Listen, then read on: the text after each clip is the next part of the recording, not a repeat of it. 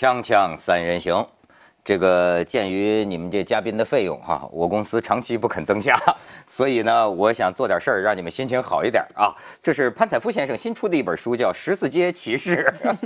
哎，这是李菁供职的杂志《三联生活周刊》。哎，谢谢。行，咱就以后互相打广告嘛。行行行李菁还有个软广告，你也给我们打打一下对。我这个软广告，我一定要替你们打。呃，是这样的，我假期带着跟家里人去，带着孩子去美国玩儿，然后因为为了省机票嘛，就是回来的时候从纽约回北京，因为直飞的已经很贵，我们订的很晚，所以呢，直飞的航班就特别贵，我们就只好就这样转，是从欧洲这样飞，先飞到阿布扎比，阿布扎比再飞到。北京，所以第一段飞完了，飞到阿布扎比就人已经都晕了，然后一看到躺椅啊，你知道这个阿联酋这帮土豪啊，这个条件特别好，所以我们就赶紧享受上网什么的。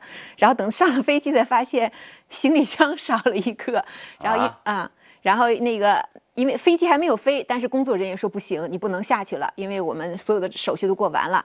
然后那个人家说我们哎，他们说啊阿 will try, I will try 啊，就是阿布扎帮比话，就是帮着你找 try 啊。踹啊！一是 我是阿布扎比话踹，阿布扎比口音。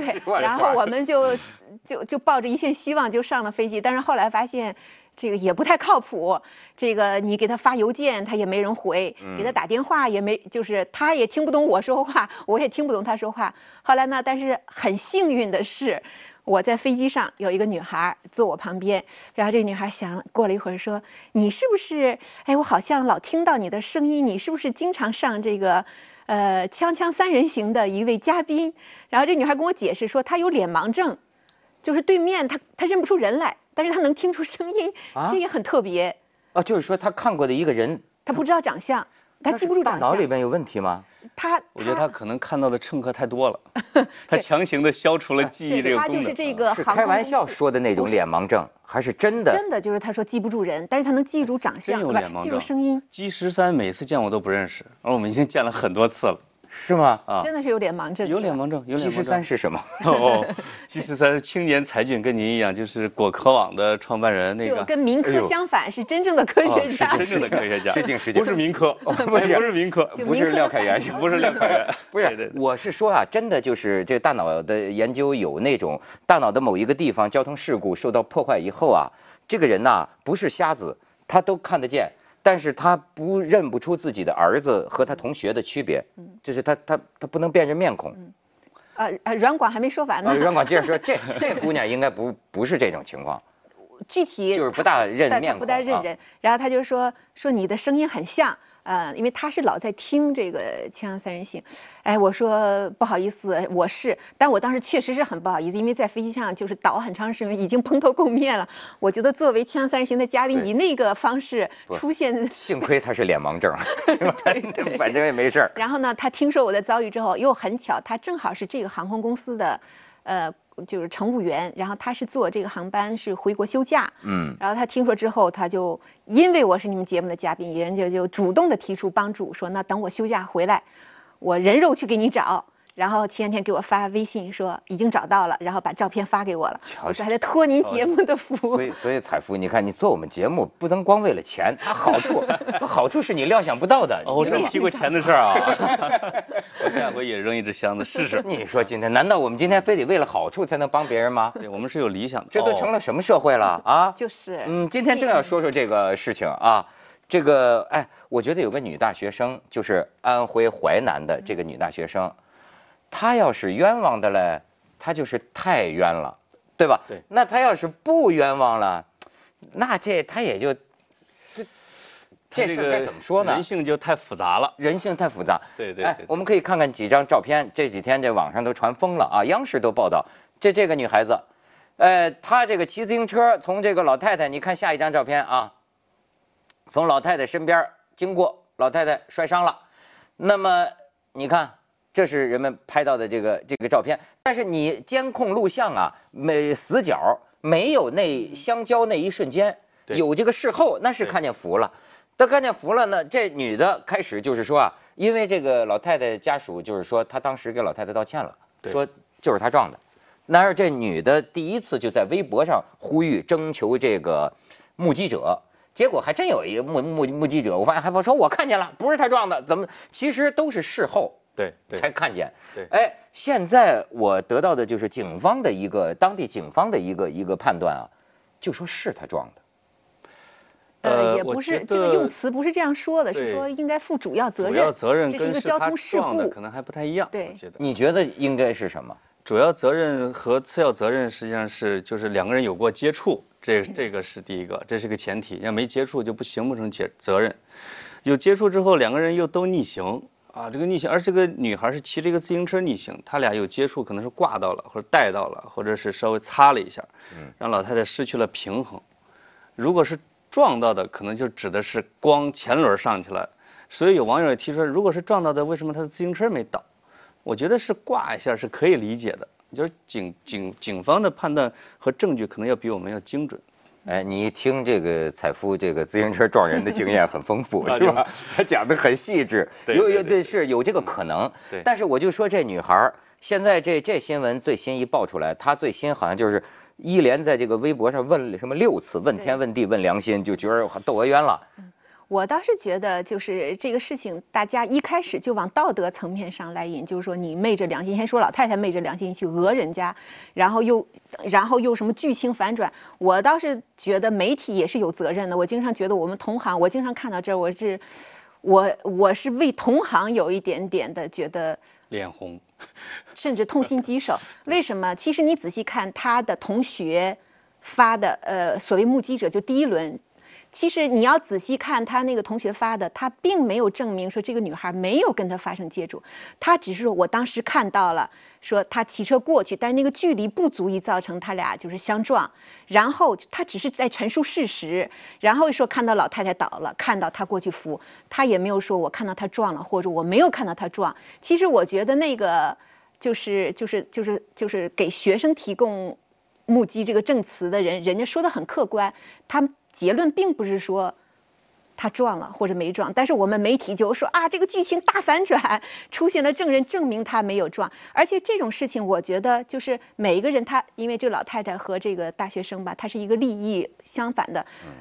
这件事情他肯定都是要寻找对自己有有利的这些东西，但是我们是，我们是不是一定要给道德上，就是说你昧着良心？因为它这种东西主观上的认定和你事实上的认定，它还是有差距的。那么既然都是主观上认定，我觉得在这个事情上，老太太不一定就刚开始的时候，大家就开始就给她扣帽子，说你讹，然后又反过来，就是我觉得是媒体在造成这种的这种戏剧性。因为它要造成一种哄动的、呃耸动的效果。我我反对您这样批评媒体。虽然你觉得是媒体出身的呃，对，咱们都是干媒体的，嗯实际上。你叛逃了？我觉得 啊，对，你这暂别啊哦，暂别媒体暂别啊。实际上是我觉得可能是叫舆论上的这种翻转，或者说被这么容易被影响、被操弄。就每一波的新证据出来的时候，就马上就转头来一来一波的道德的攻击，它未必是指的或者主流媒体或者说有品质的媒体这样做的一些东西。我看的有很多是其实互联网的言论和论坛上的，来影响了大家的说法，而大体的就传统媒体的这个报道还相对来说克制的，因为吃过亏，就吃过什么亏？就是像彭宇案呐、就各种讹诈，所谓的讹诈或者说扶人的那种悲剧的亏，就是你会发现彭宇案或者之前还有之后的每一轮儿都让媒体很被动。哦，我们下判断是错了，结果又反转了，我们刚才的认错又错了，就跟彭宇案最后彭宇最后喊了几年冤，最后说是我撞的。哦，最后这事儿最后彭宇说是他撞的。对对对，就是到到最后的时候，媒体已经不关注这个事情了。不，那如果是彭宇撞的，这要按咱们这西方法律来说，彭宇有罪啊。这个我觉得他的罪名是一个很严重的一个罪名，叫伪证罪。伪证罪我查过中国的法律啊，实际上很少有人在这种民事官司里边因为伪证罪什么入狱之类的。但是你如果在美国，你在民事官司里边，如果你有伪证罪，你最高可以判五年对啊。这还不用西方，我在香港活了几年，我就分我就知道 这个这个这提供虚假证词啊，这个香港人都有这个很很很很强烈的概念。你像咱们觉着，比如说，哎，一说这包括这个女大学生，对说哎目击证人，我也要找目击证人，谁出来谁就说我看见了，我看见。哎呦，这在香港人可不敢轻易说，你这必须得是，要不然你本身就是伪证你要，承担法律责任。妨害司法公正，这就是您生活的香港跟美国是一体的，叫英美法系嘛。啊，就是你要把手放在圣经上，这说是什么，呃，tell the truth，the whole truth，什么 nothing but the truth，就这种，就是我面对圣经发誓啊，我如果说了假话，我要承担法律责任。哎，这样在重要的这种压力面前，很多人是不会乱说话的。就像什么水门事件，还有你那个克林顿案里边，克林顿就说了一句假话，说这个比较重口味的啊，说这个什么什么什么不是什么，结果就最高这个法庭就开始就一一遍一遍的传唤他，让他差点下台。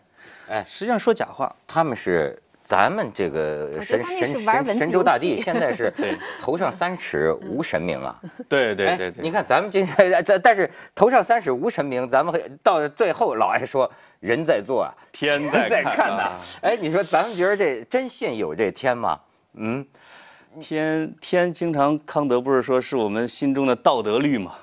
如果你心里边没有一个宗教性的一个东西在看着你，你心里面又没有一个道德律在看着你，嗯你都没有监管的情况下，你就是乱套了，你就乱套了。我们近年来的什么毒馒头、毒奶粉、毒什么毒那个的，费孝通经常会解释叫什么熟人社会、陌生人社会，说二三十里以内的乡村中国，因为大家都认识，嗯馒头不会去给你下假的。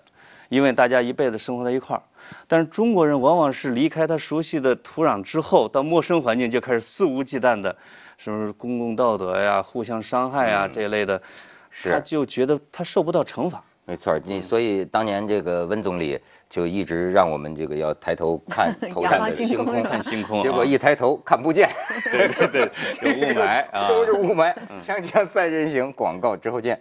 你看，我有一个问题啊，其实就是，哎，这个心理学家说的一些个事儿啊，经常被人反对，因为就觉得呢，你们拿这个对人的心理的一种解释啊，替代了好像法治应该解释的问题。可是我最近呢，看俩心理学家讲的这个事儿，也真是我觉得值得一提。一个呢，就是那个李玫瑾，嗯他上次啊在这儿讲这个医疗事故，哎，然后他提到一点，后来呢也有一些观众批评他说你怎么能这么说，对吧？可是我觉得也可以说一说，他这意思你能明白他实际他想讲什么啊？他是说啊，他说这个很多医疗事故，这不医患医医医患冲突，他说他觉得呢，有的时候就说中国人啊，有一些中国人吧，他们这个就是不肯认命。你明白吗？他的意思说，他说你比如说我要是在这个美国啊，我有时候见着外国人要撞死了或者什么的，到最后你看吧，他反正哎该怎么处理怎么处理，这最后他就接受，对或者呃医不活了死了，手术是不是死，他们就是接受这个死亡，就是他接能能接受这个这个事实，所以他谈到了这个哲学层面。当然，我觉得他用这个来解释医疗事故这么复杂的问题，可能有点简单。嗯。可是你看啊，还有一个，我前一阵看一个心理学者叫武志红，嗯，他就说这个碰瓷儿的吧，也不叫碰瓷儿的，就说，哎，老太太，或者说，假如真有老人讹人的话，明明人家是救你的，为什么说有老人就会讹他说是你撞的啊？他的分析是一方面呢，可能有这个贪财，要钱，然后他还有一个很奇怪的解释，他说他觉得啊这个中国人的心理里边啊有一种喜欢怨。喜欢归因，你看，他就说，咱们从小教育孩子，孩子这个吧唧是这个在撞撞椅子上撞倒了，你看妈妈怎么样？哦，都怨他，打打打，打打他，打打他，是吧？就是说，他就说我们啊，就是包括这老老太太，你看平常咱们家庭生活也是，夫妻俩。一个最爱互相埋怨，一出来自己摔倒了，或者一个哎，都是你不帮我看着点或者说都是你，你怎么不提醒我？所以他就说，会不会这样一种条件反射的习惯，一有了事儿啊，就怨身边人啊，我为什么摔倒了？我为什么摔倒？这个你你在我旁边就怨你。这句话在哲学上被凝练成叫世界上没有无缘无故的爱，也没有无缘无故的恨。我在想用中国乡土话，就冤有头债有主，是吧？有人就已经高度凝练的概括了，不，就是咱们有时候他的意思是说，咱喜欢冤无头债无主，嗯但是我也就是要归因，我我对对对，我不能怨我自己，我都得怨你。不接受命运对对自己的安排。对，就不认命。对，很多西方的家长，你比如说我们看电影啊什么之类，他的孩子可能就是被别人给打死了或者什么之类的，他就会最后在法庭上，我原谅那个孩子，就是我原谅师兄的那个孩子，我的孩子可能遭遇了这样的命运，可能就是上帝的安排。我们不愿意让那个孩子再遭到我们孩子一样的命运。嗯。我们请求法官对他什么放轻啊，或者对他之之类的。哦，你就会感觉到刚才就解释了，你刚才说为什么不找债不找债主。是吧？哦，这这就是命运。可能宗教对人心灵的抚慰，或者说洗刷，就起到了这样的一个功效，让你平和下来。哎，嗯。你看那个，我我觉得，比如说那个希腊神话，它其实呃，包括古典的那些悲剧，它不停的在讲，就是很多东西都是命中注定的啊。对对。讲到那个，比如说医疗事故，其实很多，我我觉得为什么他不能接受？其实很多事情它都会有一个概率，就是你比如说你的手术失败成机是最好的，它比如说成功率百分之九十九点九，那你也有点零点零零一，比如说是失败，但是谁都不愿意这零点零零一发生在自己身上，发生在身上它就会，你看咱们很多医疗冲突啊什么的，它都会。为什么是我承担了这个这个零点零零一的这个是概率？那肯定是医生的问题。所以这个你说是一个科学的问题，就是他对科学这个认识的问题，还是一个宗教的？当然了，我就说他如果有宗教来支持他，还这是上帝的安排，这是命运的安排，那也就坦然。但是我们现在可能还缺乏这种东西来做他的这个精神支撑。精神领域可能是这样。就是咱们有一种是不是有一种讨债的这种？你看，包括这个因果报应里啊，过去我听一老和尚讲，就过去解放前那些那个杀猪的，对，就他输杀杀杀他杀猪，他都要说一句，他说啊，猪啊猪啊，你莫怪。你是人间一道菜，他不吃来我不宰，你向吃的去讨债。你看他要把这个 冤，对对对对，冤有头债有主，就我不不怨我。到阴间去找他算账是吧？这道理是什么？天堂有路你不走，地狱无门尔来投，这可怨不得我哟，就那种的啊。哎，你就看有时候咱们这个出了事儿，这新闻发布会就是这，哎，跟我没关系啊，他 都是他。可能跟社会整体的情绪不平衡有关系。哎，你这个说的是。对，所有人的情，每个阶级或者每个阶层或者每个群体都觉得我被别人辜负了，而不是我占了别人便宜了或者这样的，没有感恩的心态，只有一个被亏欠的一个心态。都觉得我是吃亏的那一方，哎，你你你你觉得是不是这样？就是你你说这个让我这就挺体会。你见过那个就是那个常年守在那个医院那个 ICU 外边的那些人吗？嗯嗯嗯。那些人什么人都有，城市里的、胡同里的、农村的、郊区的，你知道吧？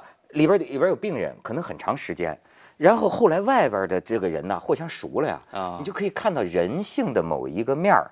你知道吗？你就发现这就像那个那种胡同里的聊天他就开始跟你家打听，哎，因为我有过这个经验，我就发现你知道他们聊什么？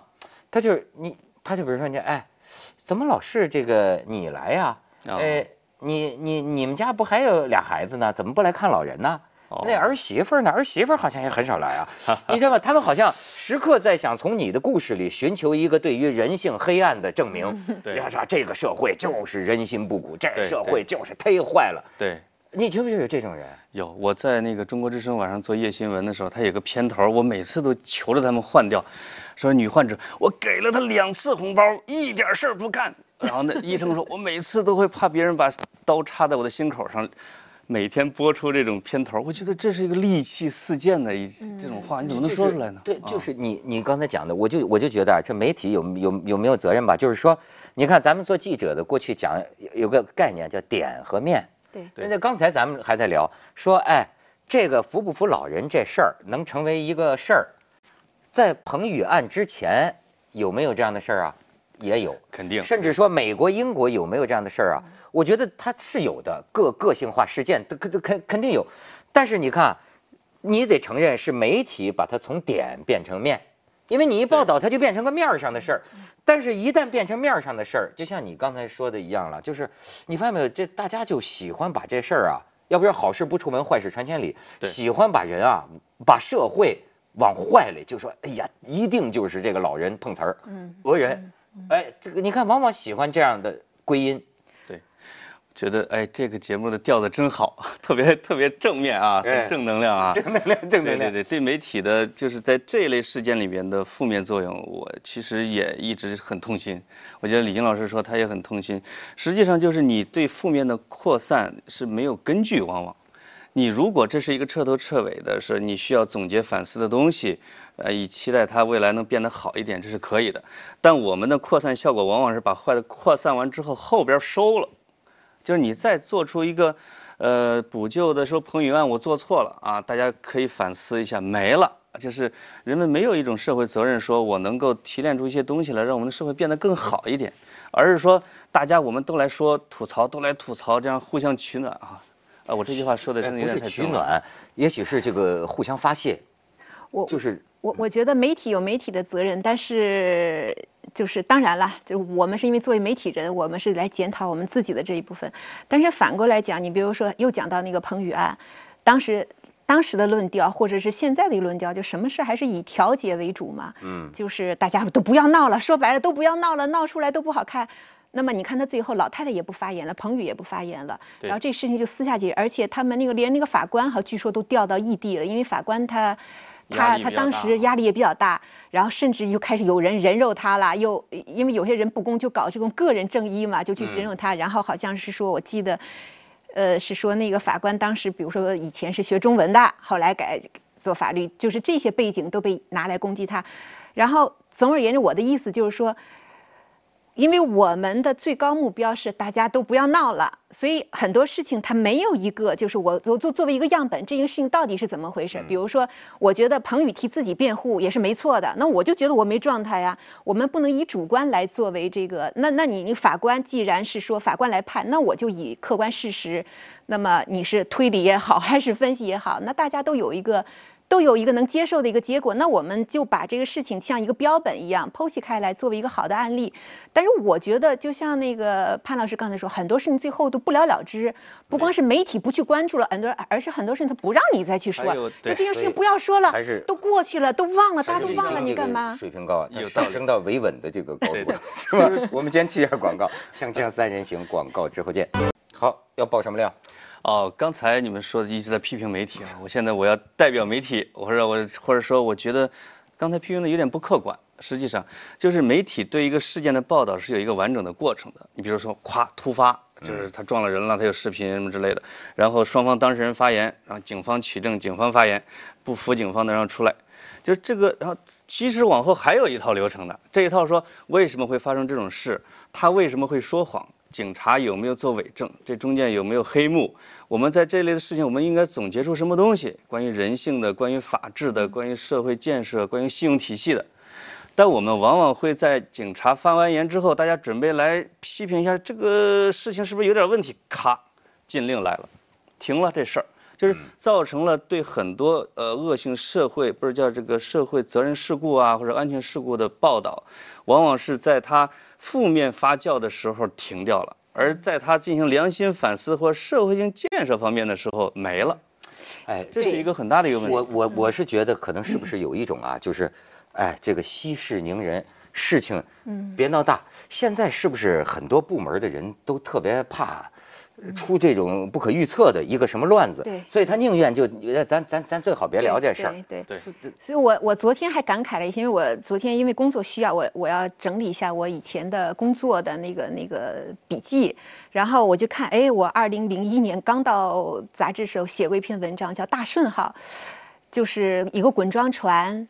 中途起火了，烧了，然后死了很多人。然后因为我要写一个东西，然后我去看一下，哇，想当大顺号就死了二百八十八个人。你说你现在想起来，啊，那后来还有人在提这个事儿吗？我从来没听说过。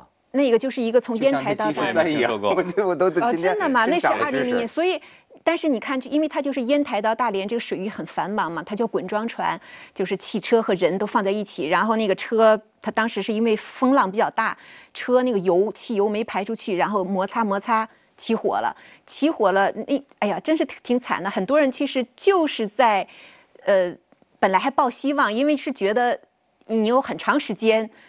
救援嘛，但是后来就是因为那天比如有天气原因，那个本来按说就这个船不应该开的，那么大家那时候都会以为有救，因为你你报警嘛，那火刚开始还是很小，但是后来发现救救不了啊，没有人靠不上去，所以很多人就在船上给家里人打电话，就留遗言了，我的什么保险箱密码是多少，我的银行密码，这很惨的。天哪所以我昨天整理的时候，我就想，你说我们离长江沉船才几天，你你还想得起来吗对对，哎，长江沉船那调查结论好像咱也不管了，是吧？是啊，啊我写大众号就是说，等到审判的时候，那就是悄悄进行的，什么公司经总经理判个什么，但是家属一个人都不知道，都没有都没有被通知参加，所以我就说，就类似这些事情，它不断的在繁衍，不断，但是社会一直没有进步。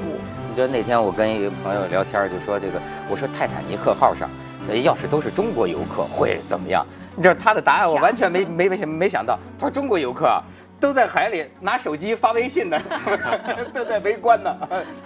接着为您播出健康新概念至。少就是让妇女先上这一点，我觉得就不会发生，大家都抢吧，谁抢谁命好是吧？这会儿又认命了。